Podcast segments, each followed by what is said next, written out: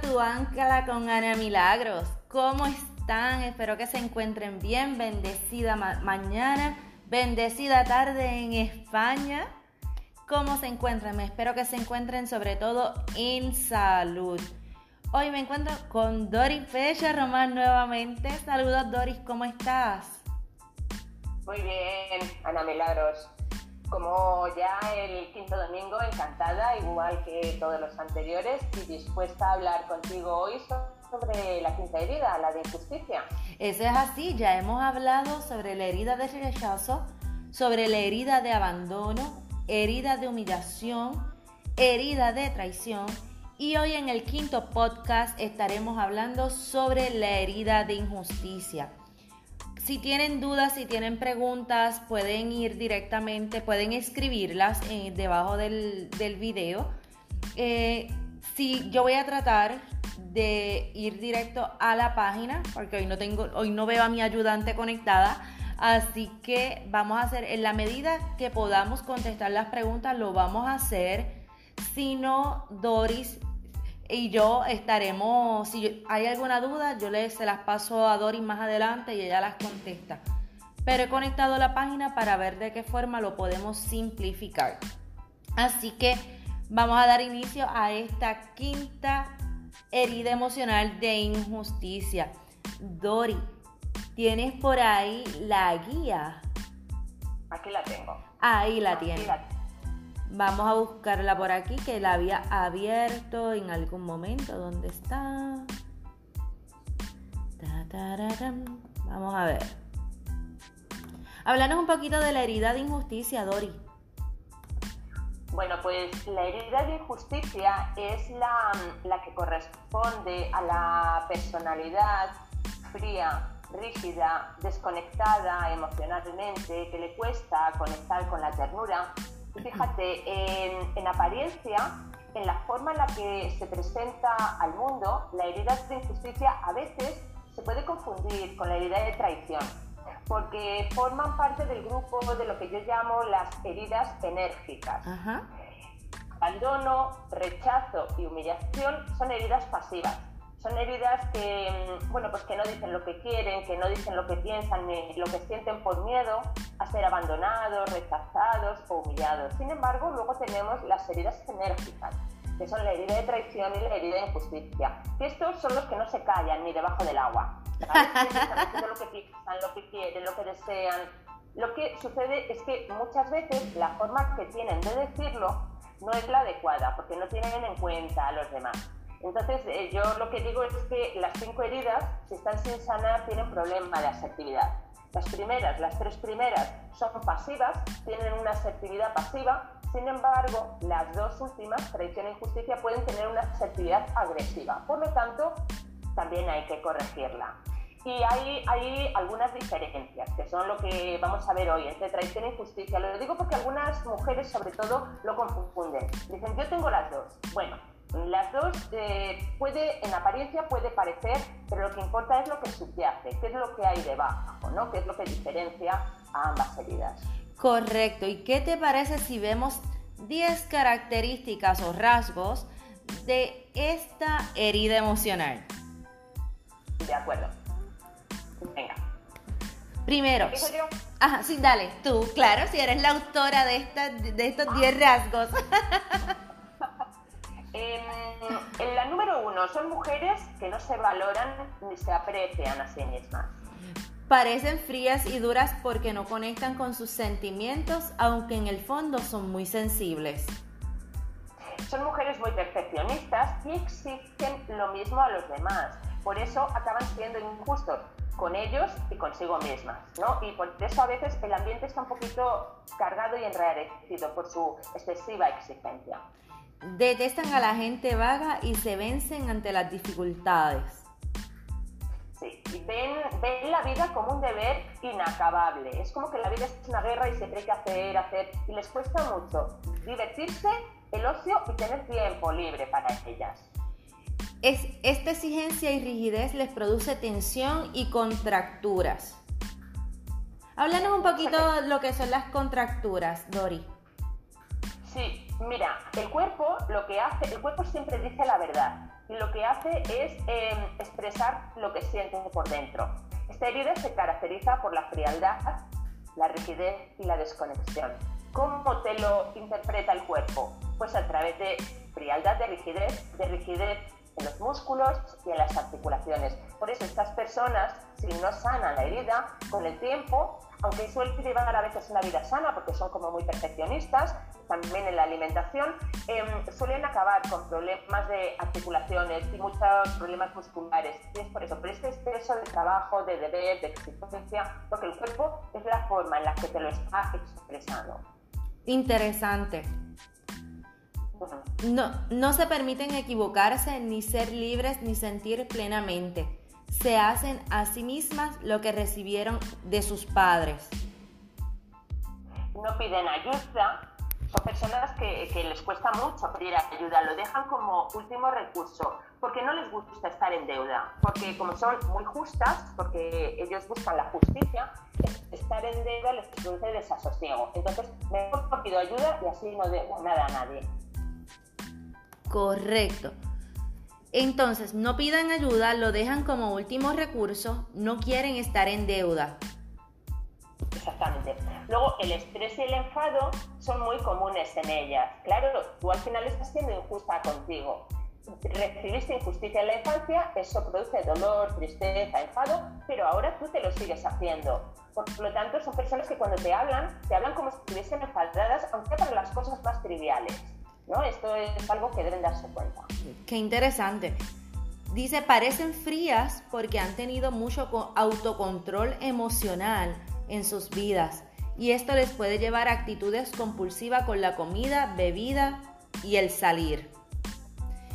Qué interesante. fíjate que yo te contaba que esta es es mi herida y yo he sido siempre muy autocontrolada durante toda la vida, ¿no? Era como el autocontrol, no había nada que yo me propusiera que no consiguiese, pero eso era a base de ser muy injusta conmigo. Y curioso, desarrollé una adicción, como todo el mundo puede ver en mi web, ¿no? la, la adicción al alcohol, que bueno, ya he superado hace 17 años, pero tanta perfección, tanta norma y al final caigo en una adicción. ¿Por qué? Porque mi cuerpo buscaba una válvula de escape para salir de, tanto, de tanta compresión interior, de tanta rigidez, de tanta norma, buscaban expandirse de alguna manera. ¿no? Lo que pasa es que acabo, eh, las adicciones son siempre negativas, por supuesto. Correcto. Veo en la página que hay cuatro comentarios. Vamos a ver cómo dentro de, de, de mi celular, porque estoy jugando entre la página y el celular y se me hace como un poquito difícil conectar con los comentarios, pero voy a buscarlos. Me gustaría que me que hablaras sobre cómo entonces esta herida se ve reflejada en nuestras acciones del día a día. Sí, mira, si me permites un minuto, primero te voy a contar eh, brevemente las experiencias de la infancia. Ay, perfecto.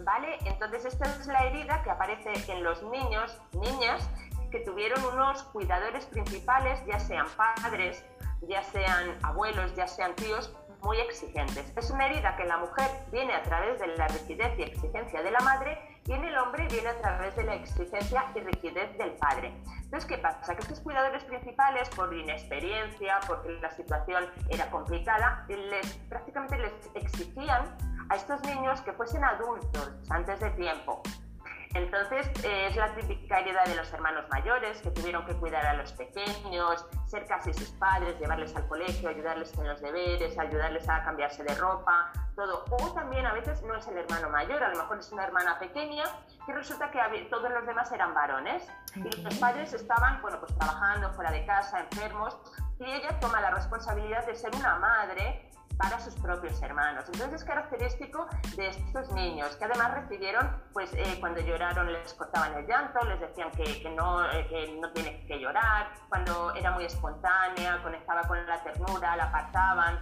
le decían solamente tienes obligaciones, no tienes derechos, siempre se puede hacer mejor, aunque lo hiciesen muy bien, nunca tuvieron reconocimiento. Entonces tuvieron toda esa frialdad y a raíz de ahí se genera, como siempre, la coraza para protegerse de eso que tanto te duele, que es la injusticia, la frialdad, la exigencia sin sentido, sin tenerte nunca en cuenta. Y por eso es la herida que yo llamo de las damas de hierro o de los caballeros de la armadura oxidada.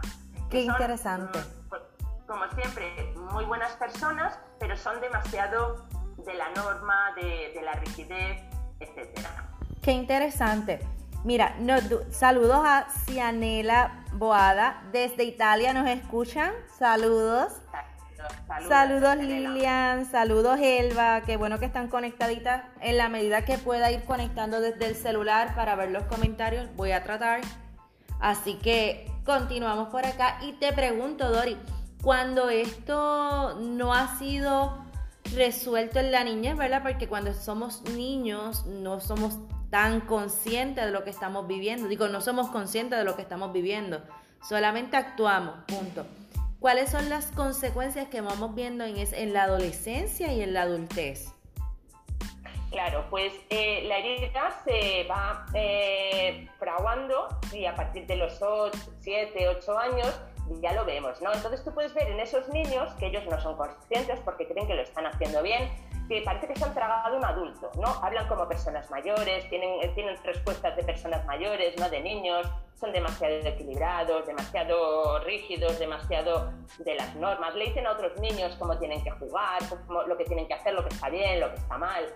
Luego, cuando se convierten en adultos, pues, es, eh, pues son personas que están desconectadas, son frías, son rígidas, son muy exigentes, están totalmente desconectadas de la emoción, de la ternura, ¿vale? Incluso te digo más, a estas personas con la herida de injusticia les ponen muy nerviosas las personas que lloran, las personas que, que, muestran su miedo y se quedan paralizados, las personas que muestran sus emociones, incluso las rechazan, pero es sencillamente porque no saben qué hacer con ellas.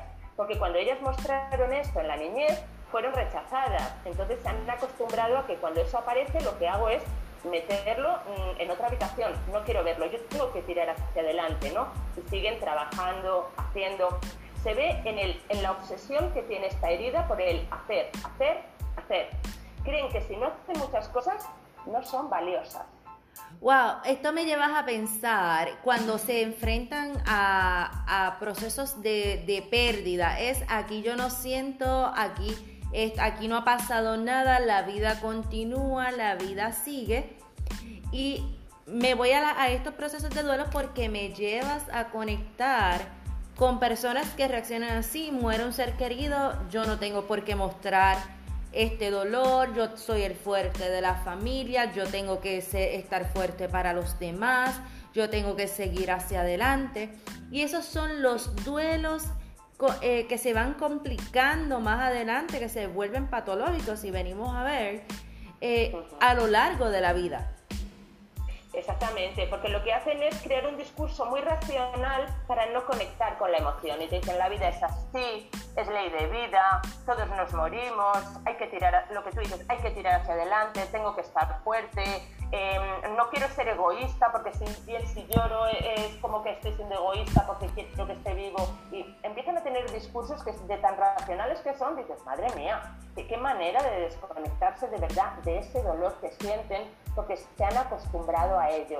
Es lo que hicieron en la infancia. Cuando intentaron mostrar su espontaneidad, su ternura, sus emociones, fueron rechazados porque querían adultos antes de tiempo. Entonces es la forma en la que ellos saben actuar. Por eso, como tú dices, esas personas hay que ir como rompiendo la piedra para llegar, porque además, y además hay que hacerlo despacito, porque como no están acostumbrados, mm, cuando conectan con las emociones piensan que están enfermos, que están en depresión, piensan que están las cosas mal. Correcto. Estoy conectando por fin con toda la carga emocional que llevo acumulada de hace 30, 40, 50, 60 años, etcétera, ¿no? Entonces se asusta. Hay que hacerlo despacito con ellos. Y aquí se va viendo todo lo que se viene acumulando de generación tras generación.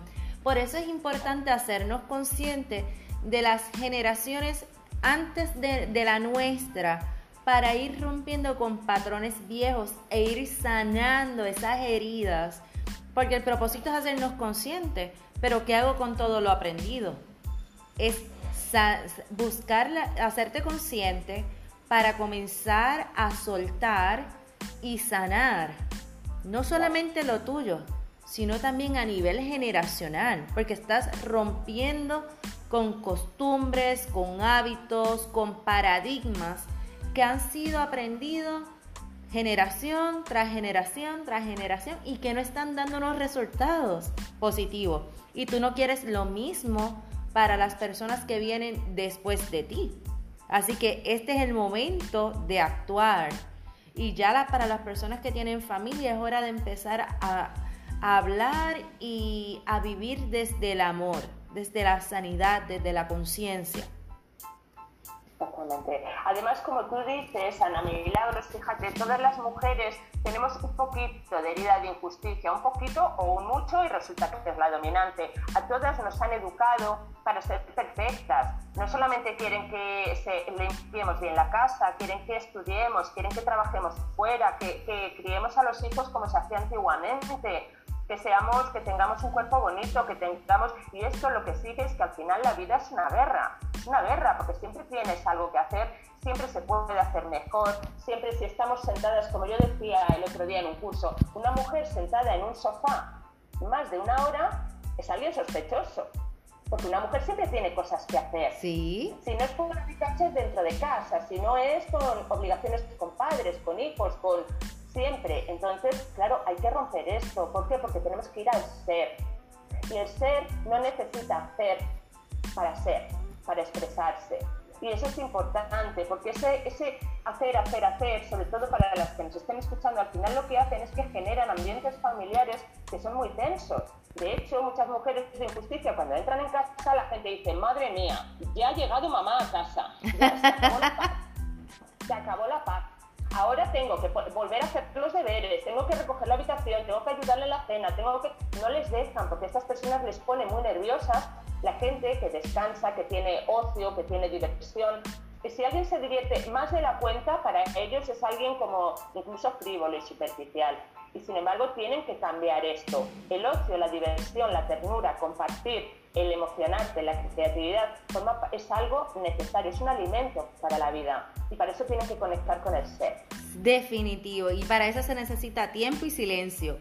Dori, te pregunto, si una persona, si es posible que una persona pueda identificar que está en la herida de traición, pero también se ve reflejada en la de injusticia o hay una que predomina más sobre la otra? Háblame un poquito de eso, porque cuando hablamos sobre la de humillación, me hablaste de que muchas personas se ven en rechazo y abandono, pero la realidad es que la que predomina eh, mayormente es la de humillación. ¿Pasa lo mismo con traición e injusticia? Em, se pueden confundir a veces, ¿no? Lo que pasa es que vamos a ir a la base. Traición tiene que ver con una traición con papá, que a su vez suele ser el favorito. Injusticia tiene que ver con una rigidez, exigencia y normas normalmente vivido con papá. Puede ser que hayas tenido los dos, un padre que te traicionó y una madre que, ha sido muy rígida y muy injusta contigo. Pero podemos ir a distinguirlas, puedes tener un poquito de las dos, pero lo que importa es la dominante, ¿no? las de traición em, necesitan que todo sea como ellas quieren porque quieren que todo esté controlado porque temen una traición y las de injusticia quieren que todo esté bien hecho porque necesitan ver esa perfección, ese orden, ese control. La base es diferente. Y luego fíjate un detalle, las de traición saben disfrutar de la vida y las de injusticia no. Somos unas aburridas, no sabemos divertirnos. El trabajo siempre está por encima y por eso es la forma. Puedes tener un poquito de las dos, pero la dominante es vete a la base, vete a la base mira a ver, y sobre todo un detalle importante, el, pues esto, el, tema de la diversión, y luego corporalmente se ve también. Las miradas son miradas de, eh, fijas, ambas miradas, traición e injusticia, pero traición te mira y como está enfadada te clava en el sitio, ¿eh? te asustas verdaderamente. La de injusticia te está increpando diciendo, ¿te parece bonito? ¿Te parece? Es diferente. Son miradas vivas y fijas la, mandíbula está apretada, en traición, en justicia no tanto. Las de traición tienen menos control para el tema de la alimentación y del ejercicio físico. Las de injusticia sí, porque son muy disciplinadas. Entonces, ahí pueden tener un poquito de las dos, pero lo que importa es ir a la base, porque al final tienes que, para sanar tienes que llegar a tu ser. y tienes que ver dónde está eso que está distorsionado dentro de tu ser. Qué, qué interesante. Fíjate, algo que me ha parecido bien curioso, bien curioso, bien curioso de lo que tú has, dijiste, lo que dijiste ahora, y lo habías mencionado en algún momento en uno de, tu, de tus escritos, es la forma física en la que se manifiestan las injusticias, digo, las heridas emocionales. Y me gustaría que entraras en detalle.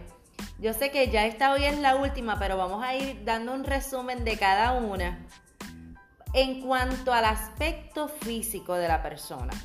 ¿Cómo podemos identificar cuál exactamente es mi herida dominante viendo mis rasgos físicos? Bien, pues mira, voy a empezar con abandono y rechazo, que muchas veces la gente las confunde. Ambos son, suelen ser, vamos a irnos a la adolescencia, ¿vale? Porque luego vamos cogiendo peso por la vida, embarazos, ¿vale? Entonces vámonos a la adolescencia. Ambos son delgaditos, porque no quieren ocupar espacio, tienen miedo a ser rechazados, a ser abandonados y su cuerpo lo interpreta. Pero las de abandono no pueden con la vida. Luego, ¿cómo es su cuerpo? Espalda, hacia adelante, suelen tener problemas de espalda, no pueden mantenerla recta, y tienen debilidad muscular. Es decir, son personas que además no les gusta el deporte porque les supone esfuerzo y suelen estar blanditas, les cuesta mucho hacer musculatura. Sin embargo, los de rechazo, como tienen tanta rabia interior, eso genera una compresión y hace que aunque estén delgaditos y no hagan deporte, se les ve la musculatura apretada. Abandono, ojito grande, de niña suplicante, de lindo gatito. Rechazo, ojo pequeño y hacia atrás. Mm, ¿Vale? Entonces, Humillación, están reflejando todo lo que se han tragado en la vida. Luego, ¿cómo suelen ser? ¿Dónde retienden? En la zona del vientre. Ahí es donde se acumula todo lo que ellas han tragado, todas las humillaciones vividas a lo largo de la vida. Suelen tener caras redonditas que te dicen, es que yo me tengo que pintar el colorete porque si no, no se me ve el pómulo. ¿Vale? Suelen tener cara redondita, una, una mirada, carita de, pues de, de, persona muy apacible, simpática, con la que te gusta estar a su lado. Pero el tema suelen tener también como una rigidez en la espalda. A veces hay como una, eh, como una tensión muy fuerte desde el cuello hasta, hasta el coxis. ¿Vale? Y es por eso, porque tienen un cuerpo que es como, estoy aquí a ver quién, quién te va a golpear suelen tener el culete apretado, no tienen las caderas muy anchas normalmente y suelen ser mujeres con, con, pecho abundante, no son mujeres como a lo mejor las de rechazo, las de abandono, que pueden tener menos pecho. No sé si más o menos así rasgos. Y luego algo curioso de humillación. En las temporadas en las que están mal, tú le ves la carita y eh, tan bonita y sin embargo te acercas a esta zona de los ojos y por aquí tienen como la mirada, como si tuviese esa parte de su cara estuviese ahí todo el sufrimiento y parece que esa parte tiene muchos más años que el resto, el resto de su cara. Qué interesante. Ajá, ¿ibas a decir algo? No, que eh, traición. Voy con, con, traición. ¿Cómo es? Fíjate, ¿cómo se interpreta el cuerpo? El, el, cuerpo interpreta lo que estás sintiendo. ¿Qué es lo que dice traición? A mí no me va a traicionar ni Dios. Entonces, ¿cuál es la pose? La de un marine, la de un soldado que está así recto, ¿no? Se dice que es el cuerpo, el pecho inflado de gallito, con la mandíbula apretada, con la mirada muy penetrante. O sea, te están amenazando, te están diciendo, ojito que a mí no me traiciona nadie. ¿Vale? Es la forma que tienen de interpretarlo. Pueden, les gusta comer, son buenos comedores normalmente los de traición, les gusta la buena mesa, entonces pueden a veces tener unos kilitos de más. Lo que pasa es que se ven apretados, porque como tienen mucha rabia interior, se les ve la musculatura apretada. Entonces son personas que se hacen ver, se hacen notar, porque eso es, esa es su herida. Dice, yo estoy aquí y voy a dominarlo todo porque a mí no me va a traicionar nadie. Es la forma que tienen, ¿no? Y luego nos vamos a la herida de injusticia, que son las perfectitas, pues entonces esas son, van rectitas, van, lo tienen todo cuidado, suelen cuidar la alimentación, aunque luego no se cuidan a sí mismas, pero cuidan la alimentación porque quieren tener un cuerpo perfecto y adecuado. Entonces tienen también eh, tendencia a tener músculo. ¿Por qué? Porque tienen mucha rabia, mucho enfado interior y eso genera tensión muscular, suelen ir muy rectas y a veces dan ese aire, incluso hablan así, con la hacia arriba, que es como esa, ese sentimiento que a veces tienen ellos como de superioridad, que ellos sí que saben qué es lo que está bien y lo que está mal y los demás no. Entonces el cuerpo enseguida lo interpreta. Están siempre muy presentes, con la mirada muy viva, muy fija, pero tienen muchas contracciones musculares. Qué interesante, me encanta, me encanta, me encanta muchas veces. ¿Estás ahí, Dori? Sí, sí, ¿no Es que te dejé como que de escuchar de momento y me asusté. Yo dije, ay, como que se fue el audio otra vez. No, por favor. No, no. Entonces, Dori, ¿cómo podemos hacer para superar estas pérdidas? Para poderlas sanar. Ya nos hemos hecho conscientes, ya sabemos cómo se manifiestan en la niñez, cómo se ven en la adultez, ya sabemos cómo se ven en los rasgos físicos y cuál puede ser la que predomina más en mi vida. Ahora, ya siendo consciente de todo esto, ¿qué cosas podemos hacer para sanar y poder entonces enfrentar la vida con valentía, enfrentarla con esperanza, enfrentarla con menos rigidez y con menos dolor? Claro, porque eso te genera desconexión de los demás y te genera esa sensación de soledad, de vacío, de tristeza que producen las heridas. Pues mira, como siempre, vamos a la reprogramación mental. ¿Qué mensajes son los que interiormente se dicen esas personas? Tengo que hacer muchas cosas, tengo que hacer, no puedo pararme, tengo que hacer mucho para ser valiosa, tengo que hacerlo todo muy bien. Son mensajes de exigencia. Entonces tenemos que crear nuestro mantra con nuestros mensajes de amor, soy digna de ser, soy digna de ser amada y valiosa tal y como soy, me permito ser flexible, ser espontánea, conectar con mis emociones, mostrar mi ternura, me permito descansar, todas esas frases que ellas necesitan escuchar y para construir su mantra de amor y recitarlo como siempre, todos los días, 50 veces como mínimo. Cada vez que se activa la herida, me paro, respiro y mantra mantra, no hago nada y espero a que baje la ansiedad que me hace actuar en piloto automático. Perdón. Aparte del mantra, que es la reprogramación mental, que me va a llevar a una reprogramación emocional donde mis sentimientos van a ser más amables, hacen falta una serie de tareas. La reprogramación conductual. ¿Qué tareas son las que le vienen bien a la herida de injusticia?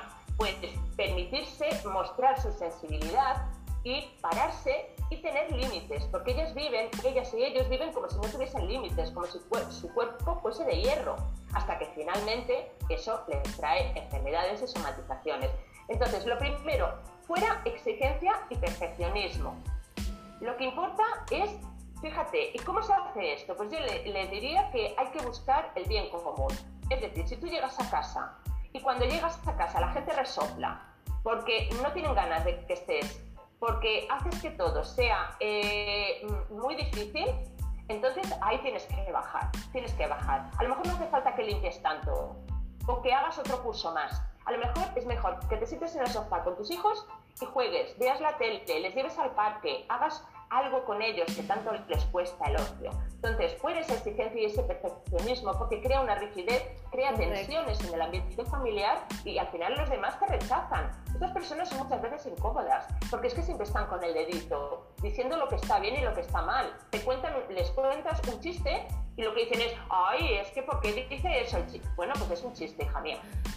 y, son capaces, y son capaces de decirte, ah, ¿era un chiste? eso, para dejarte cortada, ¿no? Para mostrar su superioridad moral. Entonces, todo eso fuera, porque todo eso repercute en negativo hacia los demás y hacia ti misma. Tienes que dejar de hacer, hacer y hacer. Tu valor no está en hacer, está en ser. Y ese es tu trabajo. Tu trabajo, conectar con el ser y dejar de ver la vida como una guerra. Una guerra, la vida es difícil para todos, es, es complicada, pero cuando tú entras en tus espacios, ahí no tiene por qué haber una guerra entonces, deja de hacer, coge tu agenda y empieza a eliminar todas esas cosas innecesarias. No hace falta que tengas una agenda de 20 tareas en el fin de semana. Y en ninguna está el ocio, la diversión, relajarte, ver la tele, ver un programa que no tenga ninguna utilidad, porque ellas son fans de lo útil, de lo útil, y lo útil es todo lo que sea trabajo, casa, educación, ¿vale? Cuando acaban le preguntan la lección a sus hijos, eh, eh, luego eh, están pendientes, entonces es todo obligación con ellas y eso hay que soltarlo. Autocuidado, fundamental. Una muestra de, interés por ti, de tu sanación, es empezar a cuidarte. Empieza a cuidarte espiritualmente, con tu mantra, con, con tus espacios para ti, de silencio, de conexión con tu Dios, con tu alma, con tu ser interior. Y autocuidado corporal. Tienes que neutralizar esa rigidez interior. ¿Cómo? Pues con ejercicios que te lleven a todo lo contrario. Ejercicios de flexibilidad, de baile, de danza, de risa, de contacto físico donde puedas mostrarte el afecto y recibirlo, donde puedas tener cercanía, ¿vale? El baile les viene muy bien, el baile en parejas o el baile grupal. Soltarse, hacer cosas que no tienen utilidad solo por el placer de divertirse y de conectar con su energía, con la de otras personas, dar, recibir. Les viene muy bien todo lo que tiene que ver con niños, por la ternura, con las plantas, ¿vale? con los animales, porque así sacan ellos, pueden conectar con esa ternura interior que tienen, que creen que no la tienen o que es como no, no le dan ninguna importancia. Y la creatividad. Soltar la mente porque tienen la mente muy congestionada de tanto pensar en lo que tienen que hacer. Y tienes que relajarte y hacer cosas creativas, de soltarte, de reírte, eh, pintar, hacer meditaciones también, yoga, tai chi, bailar, pero sobre todo diversión que no se apunten a un deporte que sea una obligación. Esto de ir al gimnasio a contar calorías, las calorías que gastas. No, porque eso es seguir con la herida de injusticia. Correcto. Vale. Entonces, todo eso y, descansar, diversión, en la agenda tiene que estar el ocio obligatorio, no pueden fallar. Cada vez que tienen una actividad de ocio y no van porque deciden hacer otra cosa, que es de, hacer, hacer de lo que ellas saben que es existencia, se están traicionando a sí mismas. Entonces, para ellas es tarea obligada la diversión, el ocio, la espontaneidad, escuchar un chiste y no juzgarlo, ¿vale? Eh, mm, relajarte por relajarte sin esperar nada más y conectar con ellas cada día. Tienen que llegar a su ser, dejar de vivir en el hacer y llegar al ser. Estas son las tareas principales que tienen que hacer. En otras palabras, en arroz y habichuela, como decimos acá en Puerto Rico, es responsabilizarte por tu vida. No de, desenfocarte del hacer. Acuérdate que en lo que te enfocas te expandes. Así que parte de esa reprogramación mental es qué cosas me gustan, qué cosas he dejado de hacer o qué cosas me gustaría poner en práctica. Me gustaría coger clases de baile, coge las clases de baile. ¿Te gustaría aprender a tocar algún instrumento? Matricúlate en las clases. ¿Te gustaría aprender a tejer, a dibujar, a hacer algo de ti, para ti, para conectar con tu esencia? Llegó tu momento, llegó tu momento de romper con viejos paradigmas y comenzar a conectar con tu ser, con ese ser que hace rato está gritando, hello, hazme caso. Así, que es hora, mira, de comenzar, conecta con esas cosas que te apasionan y comienza a hacerlas.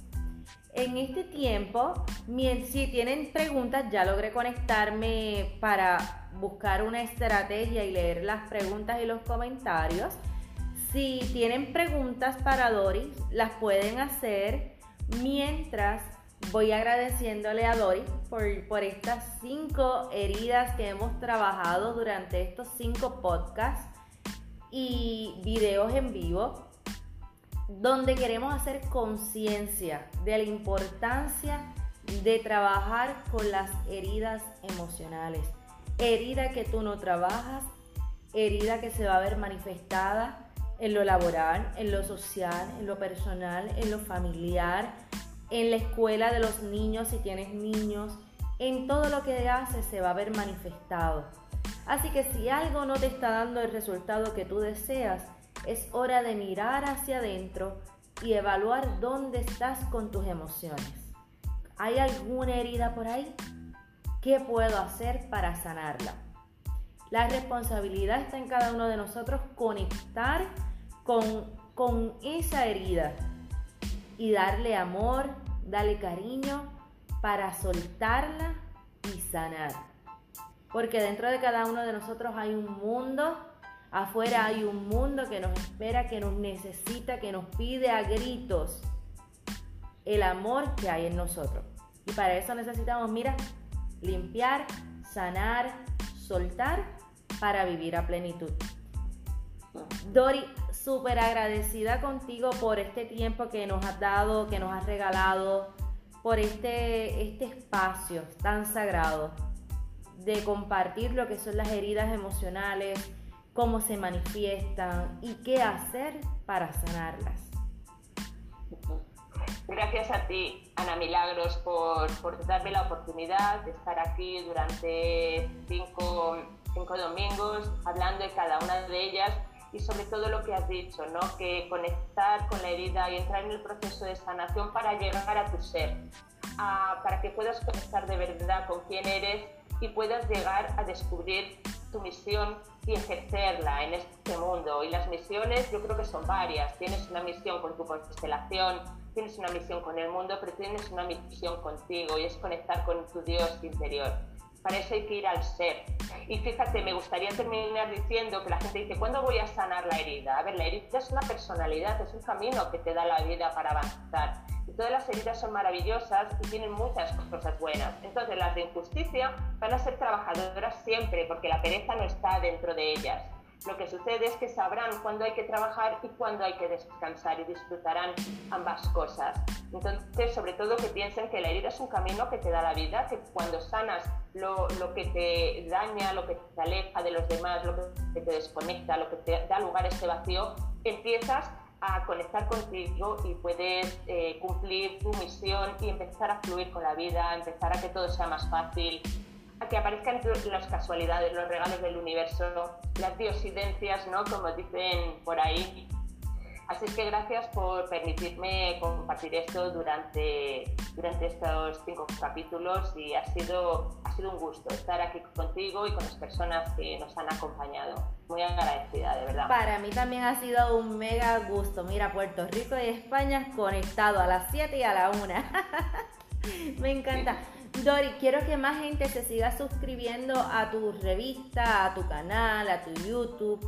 Eh, cuéntanos. Y gente suscríbanse a, este al enlace que les va a decir Dori ahora porque pueden bajar la, la guía para que conozcas más de sobre tus heridas qué puedes hacer. Así que les invito a seguirla tanto en Instagram como en Facebook tiene empoderamiento femenino, tiene su página, tiene YouTube. Así que Dori, dinos todas las redes que tú tienes y exactamente cómo la gente puede bajar tu guía para que puedan beneficiarse de, esta información tan valiosa y tan importante y tan emergente en los tiempos que estamos viviendo. Sí, pues mira, lo, lo mejor es entrar en mi web, doripecharroman.com y ahí directamente les, eh, bueno, seguramente les va a salir una ventana diciéndoles que, pueden suscribirse y que van a recibir la guía gratuita y si no pueden entrar en la pestaña de, de, regalo. Y también pueden entrar en mi canal de YouTube, que es de Oripecha Román, donde van a poder ver todas las listas de vídeos que tengo ya sobre heridas emocionales, que son muchos, donde bueno, pues hay vídeos más largos, más cortos, por heridas, con tareas de sanación específicas, etc.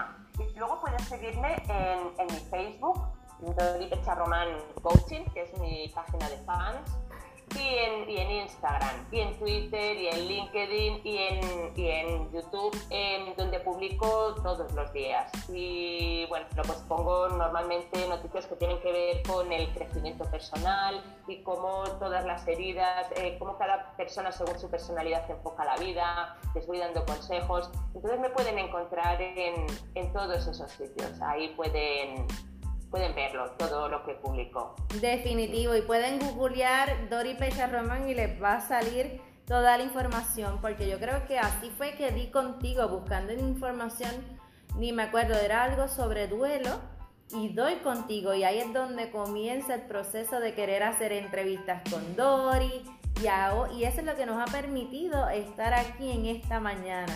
Y serán muchos otros programas los que estaremos compartiendo. Muchas gracias, muchas gracias. Eh, yo también te quiero desear hoy mucha suerte en la conferencia que vas a impartir en, en Puerto Rico y sobre rituales y duelo y espero que, que, mucha gente pueda disfrutar de todo lo que vas a compartir, de tus conocimientos y que pasen un día increíble con toda la programación que tenéis ahí. Sí, definitivo. Hoy no podemos pasar por alto que es el, hoy es 10 de octubre, Día Mundial de la Salud Mental. Es importante, como dice la Organización Mundial de la Salud, si no ponemos la salud, o sea, si la salud sin salud mental no hay salud. Eso es bien importante. Y hoy aquí en Puerto Rico a partir de la 1 y 30, la Fundación No Corten Mis Alas lleva su, su actividad que se llama Abriendo Mente, Cerrando Estigma. Va a ser en el Parque Jaime Benítez. Esto es cerca de la Laguna del Condado de 1 y 30 a 6 pm. Y yo voy a estar compartiendo autocuidado en el proceso del duelo. Y más adelante voy a estar también ofreciendo una clase con tanatólogos de Puerto Rico que se está dando eh, la certificación en tanatología clínica a través de la Universidad Ana G. Méndez. Y precisamente ahí es donde voy a estar hablando sobre rituales y grupos de apoyo. Así que estamos, mira, abriendo caminos en este mundo tan poderoso de que me encanta sobre los procesos de duelos y pérdidas. Gracias infinita Dori una vez más y nos mantendremos en contacto para otros proyectos. Gracias por haber sido parte esencial en, esta, en estos cinco podcasts creados y confío en que las personas también se suscriban a tu guía, que la descarguen y que busquen tu canal en YouTube.